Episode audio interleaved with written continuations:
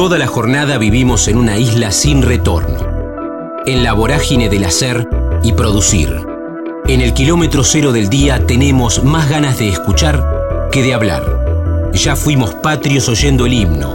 Ahora, animate a cruzar la frontera.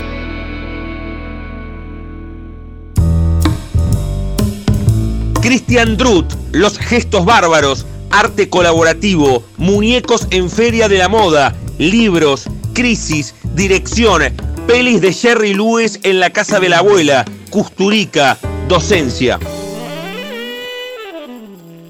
Estamos en la frontera, aquí en el aire de Radio Universidad, en AM 1390, hacia la provincia de Buenos Aires. También estamos hacia todo el mundo a través de la web en el www.radiouniversidad.unlp.edu.ar porque sentimos la radio en la vieja compañera de emociones, en el aire de la primera radio pública en el país, la primera emisora universitaria en todo el mundo. Quiero saludarlo a Cristian Drut con El Disparador, La Excusa, que es el director de Los Gestos Bárbaros, que estrenó hace muy pocos días en el Teatro Picadero y que ustedes pueden disfrutar en la Ciudad Autónoma de Buenos Aires todos los mar, todos los jueves a las 20, jueves a las 20 en ese teatro que es espectacular porque no me acuerdo con quién charlaba, es como meterse en la película de Woody Allen en ese eh, pasaje Dijépolo, porque ya te metes como, como la película de Allen en París, ¿no? Medianoche en París. Cristian, ¿cómo estás? Damián en Universidad, un gusto.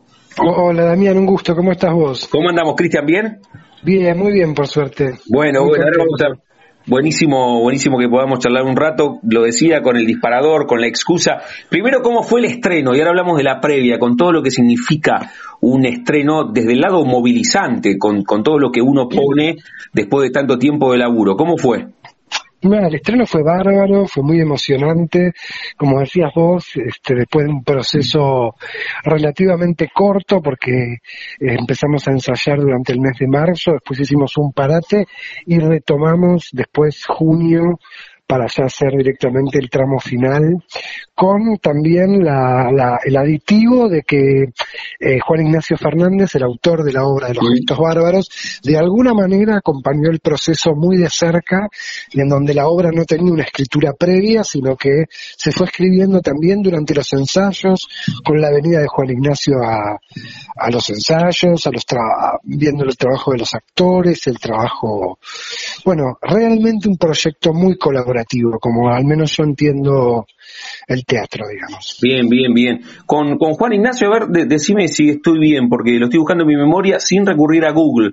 Eh, ¿Pude haber visto este año La Princesa Rusa de él hace Tal poco? Cual. Ah, sí, sí, Juan, Ignacio es un autor muy prolífico, hizo La Princesa Rusa dirigida por Julieta Briola, también se metió en el universo, sabémoslo, de las infancias con el proyecto que todavía se puede ver en cartelera, que es Alicia Confusión, con Cecilia Meijibe, también alguien que colabora con Guillermo Cacase, eh, es un autor que en ese sentido también es muy interesante en lo que respecta a visitar también diferentes lenguajes de diferentes directores y, querer probar también probarse a sí mismo con diferentes experiencias. Sí, no solamente, no solamente ahora recuerdo que vi la obra, sino que como contigo eh, charlamos aquí en la frontera no hace mucho, por eso también me queda en la cabeza, así que qué bueno. Ahora, ahora nos metemos en qué va con la mirada del director, los gestos bárbaros que ustedes pueden disfrutar todos los jueves a las 20 en el Teatro Picadero. Ahora vamos a repasar el elenco, estamos hablando con el director, el autor es Juan Ignacio Fernández. A los que quieran meterse en Spotify, bueno, buscan también, ahí encuentran la historia y van linkeando una charla con la otra. Pero qué copado esto, lo pongo en estos términos, Cristian, poder tirar paredes con, con tipos tan tan prolífico como vos decías, para utilizar un término que vos dijiste hace instantes nada más, pero que uno, imagino, también admira y que tiene el mismo lenguaje pasional del teatro.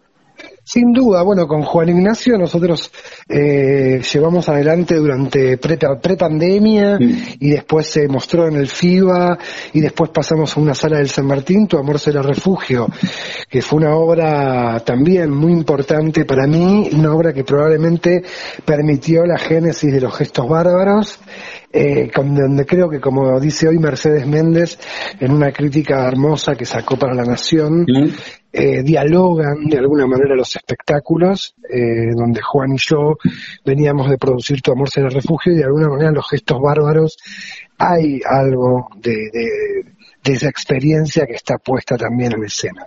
Bueno, con Christian Druth estamos charlando, el disparador, la excusa es que dirige los gestos bárbaros que ustedes pueden ver todos los jueves a las 20 horas en la Ciudad Autónoma de Buenos Aires en el Teatro Picadero. ¿Las entradas por dónde? ¿Por alternativa? Las entradas pueden ser por alternativa y por PlateaNet. Ah, por los dos lugares. del teatro. Bien, bien, bien. Por ambos lugares, tal cual. Bueno, y, eh, recién decía, Cristian, para después hacer un recorrido también por, por tu historia, y ahí nombraste otras obras y cómo dialogan eh, unas con las otras, ¿nos contás puntualmente de, de los gestos bárbaros sin spoilear, utilizando este término, pero también, que, lo diga el director, vale más, yo tengo acá el elenco completo, pero, pero repasar con, a, quiénes podemos ver arriba del escenario, sobre tablas. Valentina Bassi, Francisco Bertín, Laura Novoa, Ignacio Rodríguez de Anca y Silvina Sabater. Son cinco actores extraordinarios con recorridos diferentes, pero de verdad que han armado como una especie de team, de equipo notable y son actores eso muy sensibles muy muy eh, muy particulares para mí muy particulares y muy muy muy deseantes también no sí sí. Qué, qué bueno esto que decías cuando armaron un team que desde afuera se puede ver también en metáfora futbolera como hace un rato te decía lo, lo de las paredes y vos decís el team. Cuando vos como director ves que se da esa sinergia entre los actores y las actrices, ¿no? Sí, yo insisto que hay algo del teatro que, tiene que ver con un arte colaborativo y no solamente nombra a los actores, sino a Marcos Delicia como escenógrafo, a Lara Sol Gaudini en vestuario, Julieta Yanichino en la asistencia, Janina Martino que hace la producción ejecutiva del espectáculo. Perdón que tire nombres, pero me parece que todos ¿no? son como parte de ese montaje. Alejandro Lerú en la iluminación y sin duda Daniel Melero junto con Nicola Carrara que han hecho un diseño de sonido y una música original que llevan adelante algo de ese espectáculo mitad sombrío, mitad humorístico, una especie de sonrisa confusa que uno podría ensayar eh, durante la función, digamos, durante la obra. Sonrisa confusa en el sentido de, de esas cosas que, como decía un espectador la vez pasada, uno se ríe de cosas que en principio no dan risa. Mm. Sí, sí. Sabes que mientras vos decías, ahora nos metemos en, los gestos bárbaros y que nos cuentes de qué va, algo, algo dijiste recién, pero, pero como decías, che, vale la pena que digamos todos estos nombres. Primero agradecerle a Raúl de, la agencia eh, SMW que nos, nos tiende puentes con los directores, con los dramaturgos, con los artistas. Así que vale primero eso. Y después que estamos hablando con vos, que sos el director, pero podríamos estar hablando con alguno de los protagonistas o con el, con el mismo Juan Ignacio. Eh, así que por supuesto que vale el nombre propio porque también son parte de ese equipo que vos decías en el comienzo de los actores y las actrices. Sin todos esos nombres que vos dijiste es muy difícil que se pueda proyectar una buena obra. Cristian. Sí, o, se proyectan otro tipo de espectáculos también. Yo en todo caso, digamos, digamos no, nombro a las personas con las que yo trabajo porque porque creo sinceramente en la situación del teatro como un espacio de colaboración. Eh, ¿Se entiende? Digo, incluso esta situación de esta broma de, de Mirta Legrand, sin ustedes acá, yo acá para acá, digo, también el espectador es, es absolutamente fundamental y cuando uno empieza a ver críticas o notas que salen o escucha espectadores que no son avesados, pero que al mismo tiempo nos hacen alguna devolución sobre el espectáculo, entra también un diálogo colaborativo en donde el espectáculo se completa a partir de las miradas de los otros, de las otras personas. Mira, está buenísimo porque recién le ponías resaltador a una crítica que, que hicieron de los gestos bárbaros en La Nación y a mí me gusta consultar siempre. Hay, hay por ahora una única función, se dio el estreno, ¿no? Y, bueno, se vienen los próximos jueves más. Los jueves a las 20 pueden ver Mañana a 20 horas en el Picadero, que además de ser un teatro del pasaje y todo, tiene, es un teatro emblemático en relación a, a, lo que todos conocemos, en relación a, a, teatro abierto y al atentado que el teatro sufrió durante la dictadura. Digo, tiene un carácter simbólico muy fuerte el picadero como teatro, eh, y en ese sentido todo el equipo del picadero, Sebastián Blutrach que también nos ayudó a llevar adelante el montaje de la obra, en tanto facilitador, digamos, eh, sí, de alguna manera, eso. Somos todos todas personas que colaboran para poder llevar un proyecto adelante, en un proyecto del cual creemos mucho. Está buenísimo, está buenísimo. Lo está diciendo Cristian Drut, con él estamos hablando, es el director de los Gestos Bárbaros, que ustedes pueden ver los jueves a las 20 en el Teatro Picadero, en la Ciudad Autónoma de Buenos Aires, ahí en el pasaje Disépolo, Disépolo, ¿eh? ahí, A la vuelta entre Corrientes y Callao, ahí a la vueltita y un pasajito, eh, es un paréntesis de arte ese, ¿no? Porque ese pasaje es espectacular. Sí, no, y toda la programación del picadero, quiero decir, es un teatro con una programación muy importante, muy destacada, con muchos actores muy importantes. Eh, bueno, eso, consulten también la programación del teatro porque porque porque hay diferentes propuestas también y es interesante que, que eso, que ese teatro también albergue mm. propuestas tan diversas también. Sí, hablabas hace un ratito de los gestos de los espectadores, de esa risa tan particular. Reitero, el desafío es ir al teatro, salir modificado después de ver los gestos bárbaros, pero ¿qué nos dice el director sin spoilear? ¿Qué más nos agregas de los gestos bárbaros, Cristian?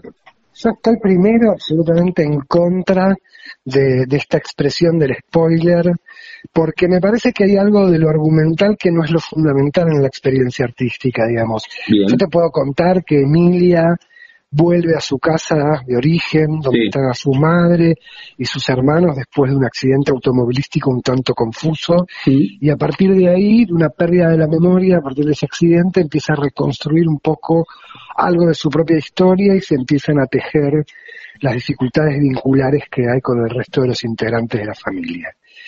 Pero digo, por fuera de eso que es como el argumento, digamos, lo que me parece interesante es qué pasa con esas actuaciones, con esas intensidades, esas potencias, eh, la música que, que, que, aparece en la obra, que acompaña algo del desarrollo dramático, eso, ¿no? Como, como, ¿qué pasa con la experiencia teatral? Mm. Sobre todo que venimos, no quiero volver como al tema, pero digo, venimos de, un tiempo de mucho encierro y un tiempo en donde la experiencia de las artes vivas, de cuerpo presente, estuvieron, nada, cercenadas para todos y, y entonces me parece que también la situación, bajo un poco de línea, ¿no? Digo, la situación de encerrarse a consumir y a devorar eh, situaciones de series, eh, me parece que está muy bien, pero también me parece que hay que entrar en una situación de salir a tener experiencias, sin duda digo, yo digo con el teatro porque es a lo que me dedico yo. Mm pero digo, también pienso en la música, por eso digo artes vivas, mm. en, la danza, eh, etcétera. Sí. Eh, no, pero a ver, volvamos a ese lugar, porque lo hablo mucho con, principalmente con los actores, con las actrices, pero por supuesto que vale la consulta para vos también. ¿Cómo, cómo fue ese tiempo de pandemia? El, el, teatro, además de ser una gran pasión, vos utilizaste hace un término, hace un ratito un término que es espectacular, como un gran deseante en referencia a los actores y a las actrices, pero en ese tiempo ustedes los artistas tenían un canal tabicado, o sea, no podían expresarse como habían decidido expresarse durante muchos años de manera eh, consecutiva. ¿Cómo fue ese tiempo desde ese lugar? Además de que ustedes convirtieron su vocación en profesión, que laburan con el teatro. Digo, desde lo expresivo, ¿cómo fue? A mí no me dan muchas ganas de, de, victimizarme o de victimizarnos, sino que creo que fue un tiempo de mierda para todos. Sí y que todo el mundo, mucha gente sufrió mucho, salvo, salvo la gente que, que siempre hace mucho dinero con cualquier circunstancia. Pero sin duda fue un momento muy, muy traumático para todos los que tenemos un vínculo con lo teatral, buscándole la vuelta, a ver qué se podían hacer, las situaciones de streaming, las experiencias audiovisuales que por suerte han quedado, Quiero decir, yo ayer tuve una reunión por Zoom con el elenco, una reunión de producción y esas cuestiones facilitan y han quedado porque facilitan los traslados y para, por ejemplo, esto, para tener una reunión que no es artística, sino de producción o de desarrollo de la obra para adelante, podemos cada uno estar en nuestras casas conectados a, una plataforma, digamos, como es Zoom, Meet o lo que quieras.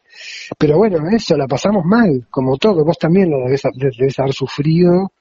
Eh, y por momentos, eso creo que es un momento donde va a haber que, no sé si existe la palabra, si no la inventamos, duelar todo eso, ¿no? Como Sí, me preguntás de eso y casi te diría que hace mucho que no, no sé si mucho, pero que no, no conecto con eso, ¿no? Está, este, está bueno igual no, conectar, ¿no? Como que se ha quedado definitivamente a nuestra espalda en el pasado. Sí, pero igual me parece que también está bien como no hacerse el, ganso con eso. De paso uso la nota y, te, recomiendo a todos El Futuro, una película de Ulises Rosell Dale. Que, que generó en plena pandemia, que es una película eh, que es un documental muy duro también, digo que está, donde él saca las cámaras en pleno 2020 y en donde la película empieza a trabajar la experiencia de la pandemia dentro de toda la Argentina, ¿no? En donde esto que nos pasa a los porteños, que creemos que, que, la Argentina somos nosotros y de golpe la película ¿no? empieza a moverse por todo el país para mostrar algo de la experiencia de la pandemia en diferentes geografías. Reitera entonces, ¿El futuro? El futuro de Ulises Rosell es una película documental que estuvo hasta el mes pasado en el Malva y búsquenla, no sé, traten de verla, traten de, conectar con eso porque me parece que también es una manera de, de sanar. Que, y mira lo que, mira lo que te voy a producir, me parece que en los gestos bárbaros, algo de ese accidente fatal que sufre la protagonista, le permite poder revisar algo de su vida hacia adelante, ¿no? Como si hay algo de poder construir y sanar en relación al propio pasado, a los vínculos, a lo que a uno le pasó, que es la manera que uno tiene para poder proyectar para adelante. Muy bien, muy bien. Lo dice el director de Los Gestos Bárbaros, Christian Druth. Con él estamos charlando, que ustedes pueden disfrutar de esta obra los jueves a las 20 en el Teatro Picadero, en la Ciudad Autónoma de Buenos Aires. Pueden sacar las entradas en el teatro mismo. Si por, no, a través por alternativa teatral, sí. Eh, en diferentes medios de pago. Sí, sí, Los esperamos los jueves 20 horas. Muy bien, ahora, ahora en, el final te, en el final te voy a invitar a que invites, que, tiene más potencia si lo hace el director. Ahora te propongo salir un rato de esta coyuntura y hacerte algunas de tu propio recorrido. A mí me parece siempre atractivo contar desde dónde uno dirige, produce, actúa, escribe. Cuando, cuando te consultan por tu origen, cuando, ah, o, la pregunta es esta, mira, vos encontrás la primera fotografía mental que te linkea a tu vínculo con el arte. No digo cuándo empezaste a trabajar, digo a los tres años arriba de una mesa en un cumpleaños familiar, vos haciendo una imitación de alguien, o a los diez la maestra dice hay que actuar en el acto de San Martín, levantás la mano y haces del general San Martín en el colegio. ¿Dónde está tu origen artístico? Mi origen artístico está en un lugar que después no, yo no fui para ese lado, diría que mi origen artístico está en las tardes, mediodías, en lo de mi abuela paterna, mirando las películas de Jerry Lewis y Martin, ¿no? En la tele blanco y negro, digamos, donde yo después no, no, no podría decir que, que tuve una relación con, como con, con esa expresión, pero sí Jerry Lewis, Dean Martin y esas películas a mí me imprimieron algo que no sabría ni siquiera explicarlo bien. Pero si querés que linkee algo, voy ahí. Y muchísimos años después, cuando veo la película de, de Custurica, Sueños de Arizona, ver a Jerry Lewis eh, ya grande en esa película me moviliza y me proyecta hacia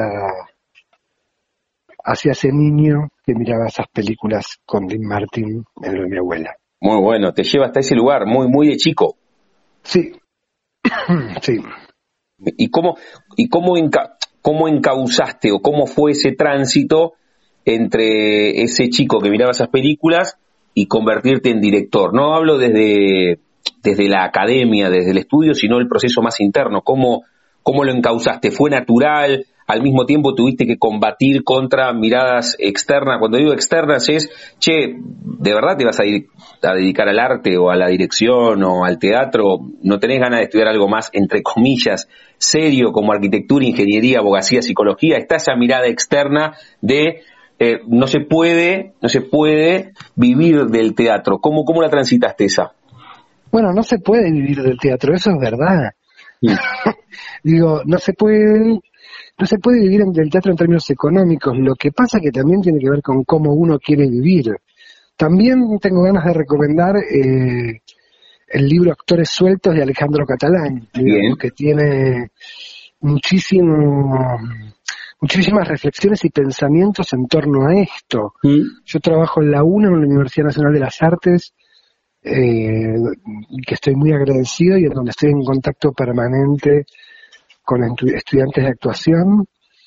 Y, y, yo en todo caso lo que te podría decir es que yo tengo la sensación de haber estado muy apoyado por mi familia. Bien en donde seguramente en algún lugar había algo de esta idea, pero bueno, yo soy padre ahora y uno siente y tiene ganas de cierta seguridad para sus hijos. Bien. Y seguramente a mis padres les debería dar terror la situación. Claro. A mí me sigue dando terror.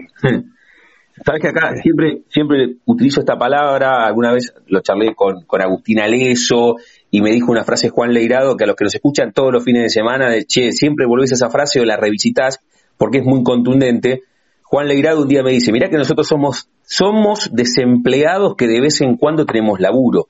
Y hay un montón, hay un montón ahí. Pero vos sabés que yo creo, no tengo los números, como dicen en los programas de televisión, pero debe ser uno de los gremios con mayor desocupación. Claro. No tengo ninguna duda de eso. Entonces me parece que la frase de Leirado es absolutamente atinada. Así todo, imagino, Cristian, que es como una, no quiero condicionar tu respuesta, pero evidentemente debe ser como una pasión irrenunciable, como todas las pasiones. Y sí, porque hay algo del mundo en el que vivimos que a uno, con el cual uno no está muy contento, a uno no le gusta mucho el mundo en el cual vivimos y entonces la forma de dar respuesta a eso es esta, otra gente tendrá otras, pero bueno, la forma de uno tiene que ver con esto, con, con armar obras mm. que de alguna manera recreen mundos con los cuales uno estaría más, más asociado. Bien, bien. ¿Cuál fue tu primer, en ese recorrido, el primer laburo? Cuando digo laburo es que vos sentiste que era laburo por el recorrido, por el proceso, porque fue remunerado el primer laburo vinculado a esto. ¿Cuál fue? ¿Qué sé yo? Te podría decir, este, eh, por ejemplo, tuve un laburo a los 15 años en Feria de la Moda, ah, manejando unos muñecos, donde, donde, bueno, un profesor mío de actuación me, me tiró un laburo que me pagaban. Yo la pasaba siete horas por día con otro grupo de actores manejando muñecos en una cosa que se llamaba Selva Mágica. Y bueno, yo sentí ahí que estaba trabajando. Estaba trabajando de manera remunerada, se entiende como que había algo ahí este, que se producía de alguna manera. Herencia nada, o sea, en el árbol genealógico hay algo vinculado al arte en tu familia o no? Bueno, probablemente sí, pero también hay algo muy de espectadores de teatro, pienso en mi madre, en mi tía, eh, mucho espectador de teatro, como, muy interesados por el teatro, y, no es que había actores o cantantes o escritores, no, en ese sentido no. Pero sí una familia donde eso, eso, los libros, toda esa situación tenían un valor. ¿No? Tenían un valor, una importancia y también, como en todas las familias, mensajes contradictorios, que de hecho en los gestos bárbaros hay algo de esto, ¿no? Hay algo de las familias que, que producen gestos que son bárbaros en el sentido que son feroces, como dice también Juan Ignacio, que son son gestos conflictivos para uno, en donde por un lado te apoyo, por otro lado lo importante es la plata, pero también hacer lo que quieras, pero cuidado con la plata, pero hacer lo que quieras, pero guarda con la plata. Sí. ¿Se entiende? Sí, sí, sí. Es como la reincidencia con, con, ese, con ese lenguaje universal, que es el tema de la guita, ¿no? Sí. Exacto. Sí. Exacto. A ver, y, vamos a invertir, porque te iba a decir, te, te dije que, que, la última era que vos invites. Invitemos a los gestos bárbaros y te hago la última pregunta con la cual cerramos cada una de las charlas. Que, que te invite el director es más potente que todo lo que dijimos. Vamos con los gestos bárbaros que te invita el director Cristian Drut. Vengan a ver los gestos bárbaros de Juan Ignacio Fernández los jueves 20 horas al Teatro El Picadero. Valentina Bassi, Fran Bertín, Laura Novoa, Ignacio Rodríguez Anca y Silvina Sabater. Eh, eso, entradas por PlateaNet, por Alternativa Teatral, eh, un equipo artístico notable, un espectáculo de mucha calidad, me da vergüenza decirlo, pero la verdad que es la verdad. Mm. a veces uno hace cosas. Si Leirado dice que cada uno es un desocupado, que cada tanto tiene trabajo, a mí también me gusta decir que uno hace como mucha porquería y cada tanto le salen cosas que están buenas. Estos bárbaros es sin duda un espectáculo de mucha calidad. Qué bueno, es una, muy buena, una muy buena venta en el mejor sentido de de la palabra. Cristian, cerramos cada una de nuestras charlas, más charlas que entrevistas, te habrás dado cuenta, llevamos casi media hora aquí en el aire de universidad y cada una de las charlas las cerramos jugando con el nombre de nuestro envío, de nuestro ciclo. Yo a todos y a todas les pregunto si tienen un momento frontera en sus vidas que no se refiere a un lugar geográfico, sino un momento rupturista, bisagra, decisivo, que puede ser personal o profesional. Cuando mirabas esas películas que te marcaron en la vida con tu abuela paterna cuando vos eras muy chico, o ese primer laburo remunerado cuando tenías 15 en la feria de la moda, o alguna obra muy particular, o la docencia, o la paternidad, o algún viaje, algún amor, algún desamor, o tuviste apendicitis a los 10 y sentiste miedo por primera vez en tu vida. ¿Podés elegir un momento frontera en tu vida? Un montón que no te voy a contar, que no voy a hacer público, pero sí algo que, se dice, que dice uno de los personajes en Los Gestos Bárbaros, como una crisis, ¿no? Como un accidente casi mortal que deberíamos tener todos para poder producir ese giro o esa situación que nos tuerza y nos lleve adelante con las cosas de la vida personal de cada uno. Cristian Drut es el director, entre otras cosas, pero ahora hablamos con él por eso. Es el director de Los Gestos Bárbaros de Juan Ignacio Fernández, que ustedes pueden ver los jueves a las 20 en el Teatro Picadero. Pueden sacar las entradas por PlateaNet, por Alternativa Teatral y directamente en el teatro. Cristian, gracias por este rato, eh, por dejarnos conocerte un ratito, abriste la puerta de tu vida personal y profesional y, salió esta charla, así que agradecerte mucho. Muchísimas gracias a ustedes, en serio. Un abrazo, Cristian. Un abrazo. Convencidos de que cada persona tiene una historia para contar. La Frontera. Coleccionamos charlas en el aire radiofónico. Natalia Paganini, Empalme, Compañía Teatral Autobombo, Obras Breves, Idea Teatro, Paredón, Dramaturgia y Dirección, Letras, Infantiles, primeros espectáculos en el club, actuando con su hermana. Estamos en la frontera, aquí en el aire de Radio Universidad, en M1390 hacia la provincia de Buenos Aires. También estamos hacia todo el mundo a través de la web en el www.radiouniversidad.unlp.edu.ar porque sentimos la radio. Quiero saludarla a Natalia Paganini con la excusa o el disparador que hace muy pocos días terminaron debutando. Imagino, digo, terminaron después de un proceso creativo, de trabajo, de puesta a punto, de proyección y de cristalización en el Teatro Gargantúa con Empalme. El Teatro Gargantúa queda en Jorge Newbery 3563 en la Ciudad Autónoma de Buenos Aires, los domingos a las 5 de la tarde, domingos 17 horas. Y vamos a hablar con, con Natalia que le escribió la obra y la dirige, así que es un poco la que tiene la obra en la cabeza y, y vamos a hablar de eso. Natalia, ¿cómo estás? Damián en la Universidad, un gusto. ¿Qué tal? ¿Cómo estás, Damián? Un gusto saludarlos. Bueno, gracias por este rato. Siempre también le agradecemos a la agencia Mutuberría, a Marcos, a Nahuel, que nos tienden puentes con los artistas, con los directores, con los dramaturgos, con las dramaturgas, como en este caso. Debutaron hace poco, yo decía, terminaron debutando. ¿Fue, fue largo ese proceso hasta llegar al debut, Natalia?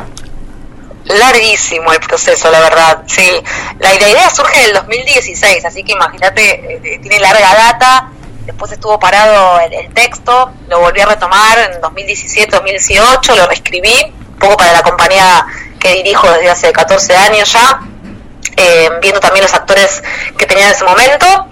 Eh, y después nos agarró la pandemia, o sea, íbamos a estrenar en marzo del 2020, exactamente, y bueno, lo pospusimos obviamente por razones obvias, eh, y retomamos recién los ensayos el año pasado para estrenar este año, pero fue larguísimo el proceso entre idas y vueltas. ¿Cómo, ¿Cómo quedó el texto en ese tiempo donde el mundo un poco se paró y fue un gran paréntesis y, todavía nadie salió y dijo, che, es el final de la pandemia, pero da la sensación que sí o que, o que ya ha quedado a nuestra espalda. ¿Qué pasó con el texto? ¿Quedó, ¿Quedó ahí o durante toda la pandemia lo revisitaste y lo modificaste? Mira, el texto, como me llevó mucha, mucha reescritura pre-pandemia, la verdad es que lo dejé reposar y después obviamente cuando retomé los ensayos siempre hay cosas que, ir viendo eh, sobre la marcha porque cuando uno pone el texto en escena, para mí es la escena siempre la que manda un poco, entonces ahí te das cuenta si funcionan o no algunos parlamentos, algunas situaciones, algunas escenas, así que después siempre hay como un guion post escénico que es el resultado un poco de los ensayos. Así que en, la pandemia lo dejé descansar, también necesitaba un poco de distancia y, ver qué pasaba, pasaron un montón de cosas, ¿no? y, lo retomé los ensayos recién, ya con, el cuerpo de los actores y las actrices, y después sí fue mutando, por supuesto, también con lo que ellos iban proponiendo, ¿no? Estamos hablando con Natalia Paganini, que escribió y dirige Empalme, que ustedes pueden disfrutar todos los domingos desde las 17 en el Teatro Gargantúa, en la Ciudad Autónoma de Buenos Aires, Jorge Newbery 3563. Pueden sacar las entradas previas a través de alternativa, de alternativa teatral. Eh, ¿Cómo fue el estreno? Primero, repasemos, ¿qué te parece si, si, la directora y la dramaturga repasa el elenco completo o, todos los que, todos y todas las que sumaron para voluntades para que se cristalizase el último domingo 11 y se terminó dando el, el estreno? ¿Repasamos el elenco y todos los que colaboraron, te parece? Sí, por supuesto, la verdad es que es un equipazo, somos muchos, somos muchas que hacemos en Palme eh, en principio, en escena tenemos nueve intérpretes, tenemos eh, ocho actores y actrices y un músico también en escena. Ricardo Torre, Diego Salvatierra, que es el músico, Romina Malatesta, Malena Bernardi, Leandro Will, el Mone, Mariana Paganini, Fernando García Cormic, Andrea Cataldo y Fernando Martínez. Sí, ellos son los, los que le ponen el cuerpo a estos gauchos y gauchas eh, del empalme. Y después, bueno, tenemos en escenografía y vestuario a Vanessa Abramovich y Cecilia Rodríguez, que son dos genias. En las luces a Pablo Rojas, eh, bien, después gente que siempre nos, saca fotos y hace las visuales, de Manuel Montenegro y Venganza Ander, y la producción es de nuestra compañía, así que bueno, siempre trabajando como con, los mismos artistas, en general armamos como una familia enorme ya desde hace años, así que muy muy contentos con eso, con, con la usina de trabajo, digamos, ¿no? Sí, hablamos, hablamos bastante del proceso, estamos hablando contigo que sos la, la que escribió y la que dirige Empalme. Nos contás, sin como se dice ahora, sin spoilear, pero de qué va Empalme los domingos, 17 horas. Pueden sacar las entradas a través de Alternativa Teatral para ver Empalme en el Teatro Gargantúa, Jorge Newbery 3563 en la Ciudad Autónoma de Buenos Aires. Bien, ah, y, también con estas idas y vueltas, se acaba de incorporar también como asistente Nadine Gullman, así que también muy contentos con eso. Y si les cuento un poco, Empalme es una gauchesca trágica, si es una tragedia, eh, que aborda un poco la cuestión de, o fue inspirada en, la biografía de los santos canonizados por el pueblo, el gauchito Fijil, la difunda Correa, eh, Pancho Sierra, y la idea un poco disparadora fue como, ¿qué pasaría si cruzáramos a estos santos populares en, en el medio de una pampa mítica, ¿no? Un poco como excusa también para hablar de la identidad nacional y de inclusive de la identidad individual eh, abordando un poco una problemática que se arrastra desde el siglo XIX, que es ese, ese tópico tan inaugurado por Sarmiento entre la civilización y la barbarie, ¿no? esa puja. Es un poco también una, una reivindicación de la cultura popular en un montón de sentidos, la obra. Eh, es muy visual, es muy sensorial también, justamente porque la música en vivo, eh, el diseño sonoro también va, además de contarnos un poco la historia, porque funciona como narrador, este viento coplero, eh, también todo, toda la obra está generando sonidos ambiente que hacen que entremos en una especie de, campo abierto a pesar de estar en una sala de teatro muy pequeña de la ciudad de Buenos Aires. Es muy sensorial en ese sentido. Em, y me parece una experiencia como diferente también. Eh, no, es esto de, ligar tal vez o de traer a la, a la tragedia de la gauchesca, que son dos, dos géneros muy clásicos, eh, tanto de la cultura como occidental y universal como local, que es la gauchesca, y hacer esa suerte de sincretismo para traerlo al presente y también, bueno, repensarnos hoy desde ese lugar me parece interesante, ¿no?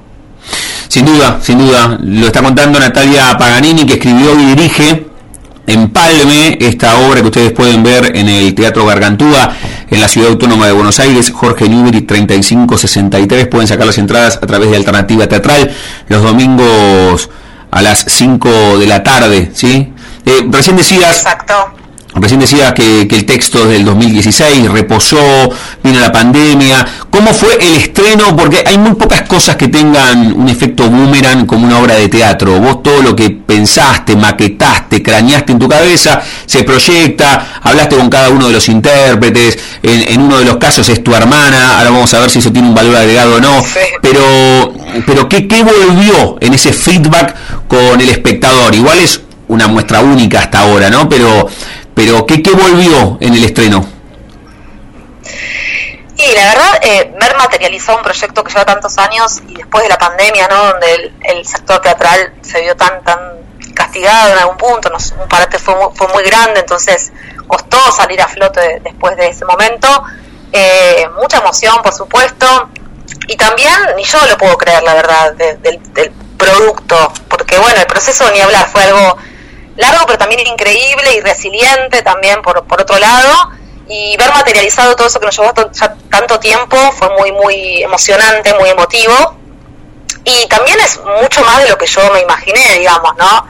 La realidad es que es, una obra muy desafiante para los actores y las actrices, es, es, difícil, el texto es complejo, porque por supuesto el léxico tiene que ver con, con el lenguaje rural y gauchesco, y la mayoría de los intérpretes son porteños, entonces, bueno, ya armar toda una tonada, todo un acento diferente, que es, en realidad es como yo le digo el acento del empalme, pero ya lleva un laburo eh, de dicción y, de palabra muy importante y además de los cuerpos, ¿no? Que, que, es una tierra arrasada la que la que planteamos en el empalme, entonces llevó un trabajo físico y, y, de, y de texto muy importante, así que eso, eso lo elaboramos mucho y creo que el resultado está bueno, es parejo, tengo dos correntinos en el elenco que ahí me ayudan un poco a, darle ese acento como más genuino, pero después amalgamar todos esos acentos en uno fue todo un desafío. Y siempre las, las lecturas que hacen como los espectadores y las espectadoras resignifican todo, ¿no? Y te dan nuevos, nuevas miradas que vos ni siquiera imaginaste, eso es hermoso. Sí, sí, sí, está bueno, está bueno. O sea, lo, lo contaste en el comienzo un poco, ¿no? Que se completa la obra con la mirada Siempre. de los espectadores y, y esa resignificación y, y, y, también es una es una materia viva, o sea, puede ir cambiando de, de, función a función, eso es lo copado del teatro también. Eso es lo hermoso del teatro, sí, que es cada función es diferente. Y, esto, ¿no? Bueno, eh, es un organismo vivo, es lo más vivo que tenemos, entonces eso es increíble, a pesar de que sea la misma hora, nunca es igual. La charla con... y va creciendo sí. con las funciones, ¿no? Sí, sí, sin duda. E, e, ese es el gran desafío, imagino, para ustedes, los que dirigen y también los que terminan interpretando. La charla con Natalia Paganini, que escribió y dirige Empalme, que ustedes pueden ver en el Teatro Gargantúa los domingos en la Ciudad Autónoma de Buenos Aires. Jorge Newbery, 3563 domingos, 17 horas. Pueden sacar las entradas a través de Alternativa Teatral. Comenzamos con esto, que es tu obra cristalizada, materializada. Natalia, te propongo ir un poco más atrás, es una consulta que, que siempre hago acá. Si encontrás vos la primera fotografía mental haciendo la retrospectiva, no tiene que estar impresa esa foto, que te linkea al arte, qué sé yo, tres o cuatro años, jugando con tu hermana, que interpreta a uno de los personajes, en, en, Palme o a los 8 la maestra dijo hay que actuar en el acto de San Martín, levantaste la mano, te subiste el escenario y pasó algo mágico adentro tuyo. ¿Dónde, dónde aparece la Natalia artista? Y un poco aparece, aparece con mi hermana porque actuamos desde muy chicas juntas eh, y así nosotros íbamos a un club, mi, mis papás son médicos, toda mi familia son médicos, somos un club de médicos y a los 4 o 5 años ya hacíamos como funciones para, para todos los socios del club. Eh, nosotros dos y un amigo siempre disfrazándonos y yo un poco armando como la historia, digamos, de lo que íbamos a actuar. Y yo creo que nace un poco ahí la, la Nati artista, nace a los 4 o 5 años ahí en el club, digamos, con, con mi hermana y con un amigo, nosotros tres. Y, ese, ese recorrido de, de aparición, ¿cómo, ¿cómo lo moldeaste o lo moldearon para que se convierta en la profesionalización de la vocación? Y mira, yo, bueno, estudié después, desde los 12, 13 años, estudié teatro, eh, hasta los 30, y después estudié letras, después de la, de la secundaria estudié letras, y en un momento dije, para mí, nada, que me encanta el teatro, me encanta la literatura, voy a estudiar dramaturgia, empecé a estudiar con cartoon, y a partir de que empecé a estudiar dramaturgia, después hice la EMAD también, hace un par de años, eh, a partir de ahí dije, bueno, me parece que, mi lugar va a ser ya detrás de escena, escribiendo y, dirigiendo, que dirigiendo fue más, bueno, tirarme a la pileta eh, y, explorar ahí, que a ver qué pasaba, ¿no? Más desde mi experiencia de actriz y de dramaturga que, de directora a priori, digamos, ¿no? Eh, me considero tal vez más una dramaturga que dirige que una directora que actúa, que escribe, ¿no? Mm. Entonces, bueno, fue más desde mi rol de actriz y de y de escritora en algún punto que, me largo a dirigir que al revés. Eh, y creo que sí, cuando empecé a estudiar dramaturgia dije, bueno, por acá, acá me quiero quedar, hmm. digamos. Qué buena experiencia, ¿no? Sabes que en este formato con la excusa de Terrenal y si no me equivoco de la Viscómica un par de veces también con, con Marcos y con la gente de, la agencia Mutuberría charlamos con Mauricio Cartoon. Me imagino que es como tener todo el tiempo una masterclass a los que nos gusta el fútbol con Diego, ¿no? O sea, todos los martes a las 20 entrenamos con Maradona y vos tenías, tenías la chance de estar con Cartoon. Exacto, sí, sí, la verdad que fue así. Y nosotros y nosotras tuvimos la suerte de ser la última promoción de la EMAD que, tuvimos a, Cartoon ahí en, el taller de, la EMAD, que es, un, curso que él inició y que él dirigió durante muchos años, entonces fuimos la última promoción de, Cartoon, nos decimos los últimos cartuchos por eso, eh, y la verdad que fue un honor, porque escucharlo, nada, tres horas hablando todas las semanas y que te mire tus textos y que te haga una devolución era algo espectacular impagable, la verdad. Sí, es como jugar con Messi. Mm, claro, claro, claro, sí, sí, sí, sin duda. Sabes que también por, por la vis cómica, que, que, bueno, ahora, ahora está en simultáneo, ¿no? Ahí en el Caras y Caretas, la vis cómica y terrenal. Exacto. las dos obras de cartoon, que también vinieron acá al Coliseo Puede estar la Ciudad de la Plata. Y Cutuli me decía, cartoon es, el Shakespeare argentino. Y me quedó para siempre esa frase. Es buenísima. Shakespeare criollo, sí, sí, es, es impresionante su carrera, la verdad todos los textos que nos deja, es increíble. Qué copado, y, por ejemplo, en ese recorrido, primero, empalme, después de haber estudiado con Cartoon y ese comienzo, y las primeras actuaciones para los socios con un amigo y con tu hermana, terminaron derivando en la que estudió teatro, letra, dramaturgia, Cartoon. ¿Esta es tu ópera prima o, o qué hay previamente en Empalme, Natalia? No, en realidad empezó, o sea, mi primera obra estrenada, digamos, desde el 2012 que se llama Unión de Benevolencia, ahí como inicia el recorrido con, la compañía con la cual trabajo hace 14 años. Eh, desde el 2008 antes hacíamos infantiles y teníamos otro director, pero en el 2012 se va el director, yo tomo un poco la posta de ese rol y empiezo a escribir las obras que queríamos montar. Así que ya con ese colectivo venimos hace años trabajando juntos y el rol de, la escritura y de la dirección hasta ahora siempre lo tomé yo, digamos. Eh, hicimos Paredón, hicimos Unión de Benevolencia, eh, hicimos también un festival de obras breves por los 10 años, o sea, venimos produciendo bastante. Pero esta tal vez es la más compleja, eh, primero en, la cantidad de actores que, son, que son un montón de personas, nueve personas en escena, es un lindo quilombito para, para, para dirigir, para sostener también, es un grupo muy grande. Eh, y también, bueno, justamente por, la dificultad que tiene la obra y por la música en vivo, mm. son otros condimentos que se fueron sumando en esta experiencia que creo que la hacen diferente a las anteriores. Sí, sí. En, ese recorrido, no sé si me salté la escucha o no, no sucedió. Eh, es inevitable para ser directora y dramaturga haber pasado por, por las tablas vos desde arriba, lo hiciste, no lo hiciste, siempre miraste de costado, después de pasar por letras eh, fuiste a la dramaturgia con Cartoon y no te subiste vos nunca como actriz o si lo hiciste? Sí, sí, lo hice. De hecho, ah, bueno, con la compañía con la cual trabajo ahora, yo arranqué como actriz. Bien.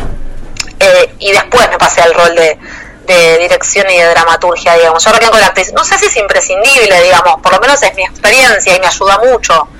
eh, me ayudó mucho estar en la piel, haber estado en la piel de, la actriz primero y, ver lo que pasa arriba del escenario para entender un poco lo que pasa abajo, ¿no? Y, bueno, y qué pedirle a los actores y a las actrices, habiendo yo tenido esa experiencia, a mí me sirve, no sé si es imprescindible, digamos, eh, seguramente habrá experiencias también muy buenas de, directores o directoras que no han pasado por ese rol. Eh, me parece que suma, en algún punto porque, bueno, sabes un poco para cómo guiar al actor y a la actriz porque ya estuviste en ese lugar, digamos. Algo más instintivo que, que también tiene que ver con haberlo pasado por el cuerpo lo charlábamos en el comienzo y, bueno, también en la previa, porque teníamos algún inconveniente ahí tecnológico para charlar contigo, pero lo, estamos pudiendo realizar, está buenísimo, le digo a Natalia Paganini, que escribió y dirige Empalme, que ustedes pueden disfrutar todos los domingos a las 5 de la tarde en el Teatro Gargantúa en la Ciudad Autónoma de Buenos Aires, Jorge Newbery 3563, pueden sacar las entradas por alternativa teatral. Ya que lo charlábamos en la previa, durante, ahora sí te pregunto directamente, ¿cómo es este recorrido en, en Junta con tu hermana, con Mariana? Y es hermoso, la verdad es que es muy lindo laburar con ella y nos complementamos muy bien porque además, bueno, las dos estudiamos en Puan, ella estudió historia, yo estudié letras, entonces, como nuestro, teatro es bastante político, las obras que montamos, ella también es parte de la compañía desde el 2008, entonces es muy largo el recorrido trabajando juntas y, siempre elaboramos un poco el proyecto a la hora de ponerle cabeza, una vez que bueno ya está la idea de ir dando vueltas, a la hora de pensar un poco lo que llamamos la idea teatro, ¿no? Como qué estamos contando con esta con este cuentito y ella me da una mano enorme porque además como sobre todo esta obra, ¿no? Que además se remonta un poco al siglo XIX y, y a un conflicto también que tiene que, tiene que ver con lo histórico, ella aporta una mirada que es súper interesante y además es actriz, ¿no? Y, en esta obra hace, a pesar de tener 37 años y ser mujer, hace un gauchito de 10 mm. años, así que el desafío es enorme. Qué bueno el desafío ese, sabes que en algunos casos veo las obras antes, en otros casos después, o en algunos casos por una cuestión de agenda, de tiempo, no termino viendo y todo lo que decías de la propuesta también escenográfica se nota por lo menos en, lo que pude encontrar en las redes o en la gacetilla que me mandaron los, los chicos de Mutuberría, Marcos, Nahuel. Hay una gran propuesta también ahí, Natalia. Sí, sí, la verdad estoy contenta con eso. Bueno, ganamos la beca del Fondo de Creación, entonces, bueno, y, otros subsidios, eso nos ayudó también. La verdad es que el Teatro Independiente sin subsidios es muy difícil de llevar adelante. En este caso, por suerte, nos, salieron como bastantes subsidios para poder sostener esta propuesta, que, que sí, que es una gran producción en algún punto, porque sí tiene, tiene mucha escenografía, tiene mucho vestuario, porque hay que vestir a, nueve gauchos, así que la verdad es que, está muy pensada hasta el más mínimo detalle la apuesta. Sí, y, bueno, eso, las escenógrafas y las vestuaristas son dos genias y hicieron magia, la verdad. Y a mí me, me, me copa también, no sé si sucedía prepandemia, dedujo que sí, pero lo veo amplificado ahora con una gran necesidad de reencontrarse con el arte. El tema de la ampliación de horarios. Ustedes el domingo a las 5 de la tarde, hay horas a la mañana. El otro día vi las mujeres del general en el tinglado con Daniel Milioranza y fue un jueves a las 11 de la mañana. Me pareció espectacular eso. Sí, sí, sí, hace, bueno, creo que también desde mi hijo solo también un poco más lento, ¿no? De, que acá se, se inauguró como un teatro alternativo en horarios, que está buenísimo, porque la verdad es que lo que tiene bueno Buenos Aires es que hay teatro para tirar para el techo en todos los días de la semana, en cualquier horario, es impresionante la oferta que tenemos en esta ciudad, hay propuestas de mucha calidad eh, y la verdad es que a los que nos gusta el teatro somos bendecidos por vivir acá. Sí, sin ninguna duda.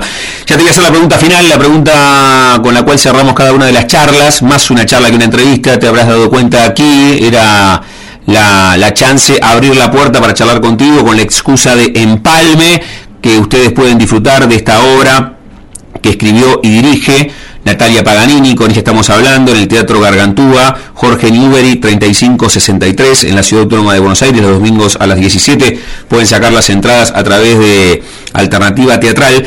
Pero antes hablaste mucho de la compañía, desde el 2008, la compañía Autobombo, ¿cómo, cómo viene? es así, ¿no? ¿Cuánto hace que viene laburando? Sí, sí, hace mucho que, bueno, hace mucho un montón, lo contaste recién, desde el 2008, son 14 años, pero hay, hay socios fundadores, ¿cómo es la dinámica? ¿Con qué más están ahora, además de Empalme? Sí, en realidad obviamente el grupo fue creciendo a medida también que los proyectos lo, fueron requiriendo, digamos, y, nosotros somos de agrandar la familia, no de achicarla, así que empezamos siendo cuatro y ahora somos, ya perdí la cuenta, pero 15, 16 personas, que por supuesto no siempre estamos todos y todas en el, mismo proyecto, que, vamos mutando, digamos, según los proyectos personales también que tiene cada uno, pero se sostiene ininterrumpidamente desde hace 14 años, eh, laburamos como cooperativa, generamos siempre nuestros propios proyectos, gestionamos además a veces algunos eventos que tienen que ver más con también con lo gastronómico, hacíamos un evento llamado Pocos pero Buenos, eh, que mezclamos la, gastronomía con el teatro de objetos, con la música, hacíamos cuestiones más interdisciplinarias, siempre en movimiento, la verdad, ¿no? Entonces, eh, en ese sentido, es hermoso trabajar, además son amigos, ¿no? Ya hasta el turno del partido somos muy, muy amigos, y trabajar con amigues es un regalo. Hmm. Eh, así que sí, muy contentos y siempre hay proyectos por venir, así que ya hay proyectos en carpeta para, para lo que viene y para los años que vendrán la charla con Natalia Paganini aquí en la frontera. Natalia, cerramos cada una de las charlas justamente jugando con el nombre de nuestro envío. A todas y a todos les pregunto si tienen un momento frontera en sus vidas, que no se refiere a un lugar geográfico, sino a un momento rupturista, bisagra, decisivo, que puede ser personal o profesional. Puede ser un viaje, puede ser, no sé, la primera obra en la cual actuaste, puede ser el comienzo de la compañía Autobombo, ahora el estreno de empalme con todo lo que significó, o tuviste apendicitis a los 8 y sentiste miedo por primera vez en tu vida. ¿Puedes elegir un momento, Frontera? Uh, qué pregunta difícil. Eh, un momento frontera. Eh, en relación al proyecto o a la vida en general lo que vos quieras, ese a, la vida en general, pero algunos pueden elegir, che, mira, haber estrenado esta obra que me llevó tanto tiempo, es un momento frontera, de cruce, y a partir de ahora es decisivo pero puede ser el momento que vos quieras. Y no, yo creo que bueno, cuando cuando estrenamos con la compañía Unión Benevolencia fue como en el Teatro Pairó habíamos ganado una convocatoria, para nosotros éramos re pibes, eh, ganar esa convocatoria en un teatro con tanta historia eh, fue un momento muy, muy significativo y a partir de ahí dije, bueno, yo quiero hacer esto, eh, me quiero dedicar a esto, así que sí, en, algún sentido, eh, haber ganado esa convocatoria en el Pairó y haber podido estrenar esa obra eh, es un momento bisagra para mí.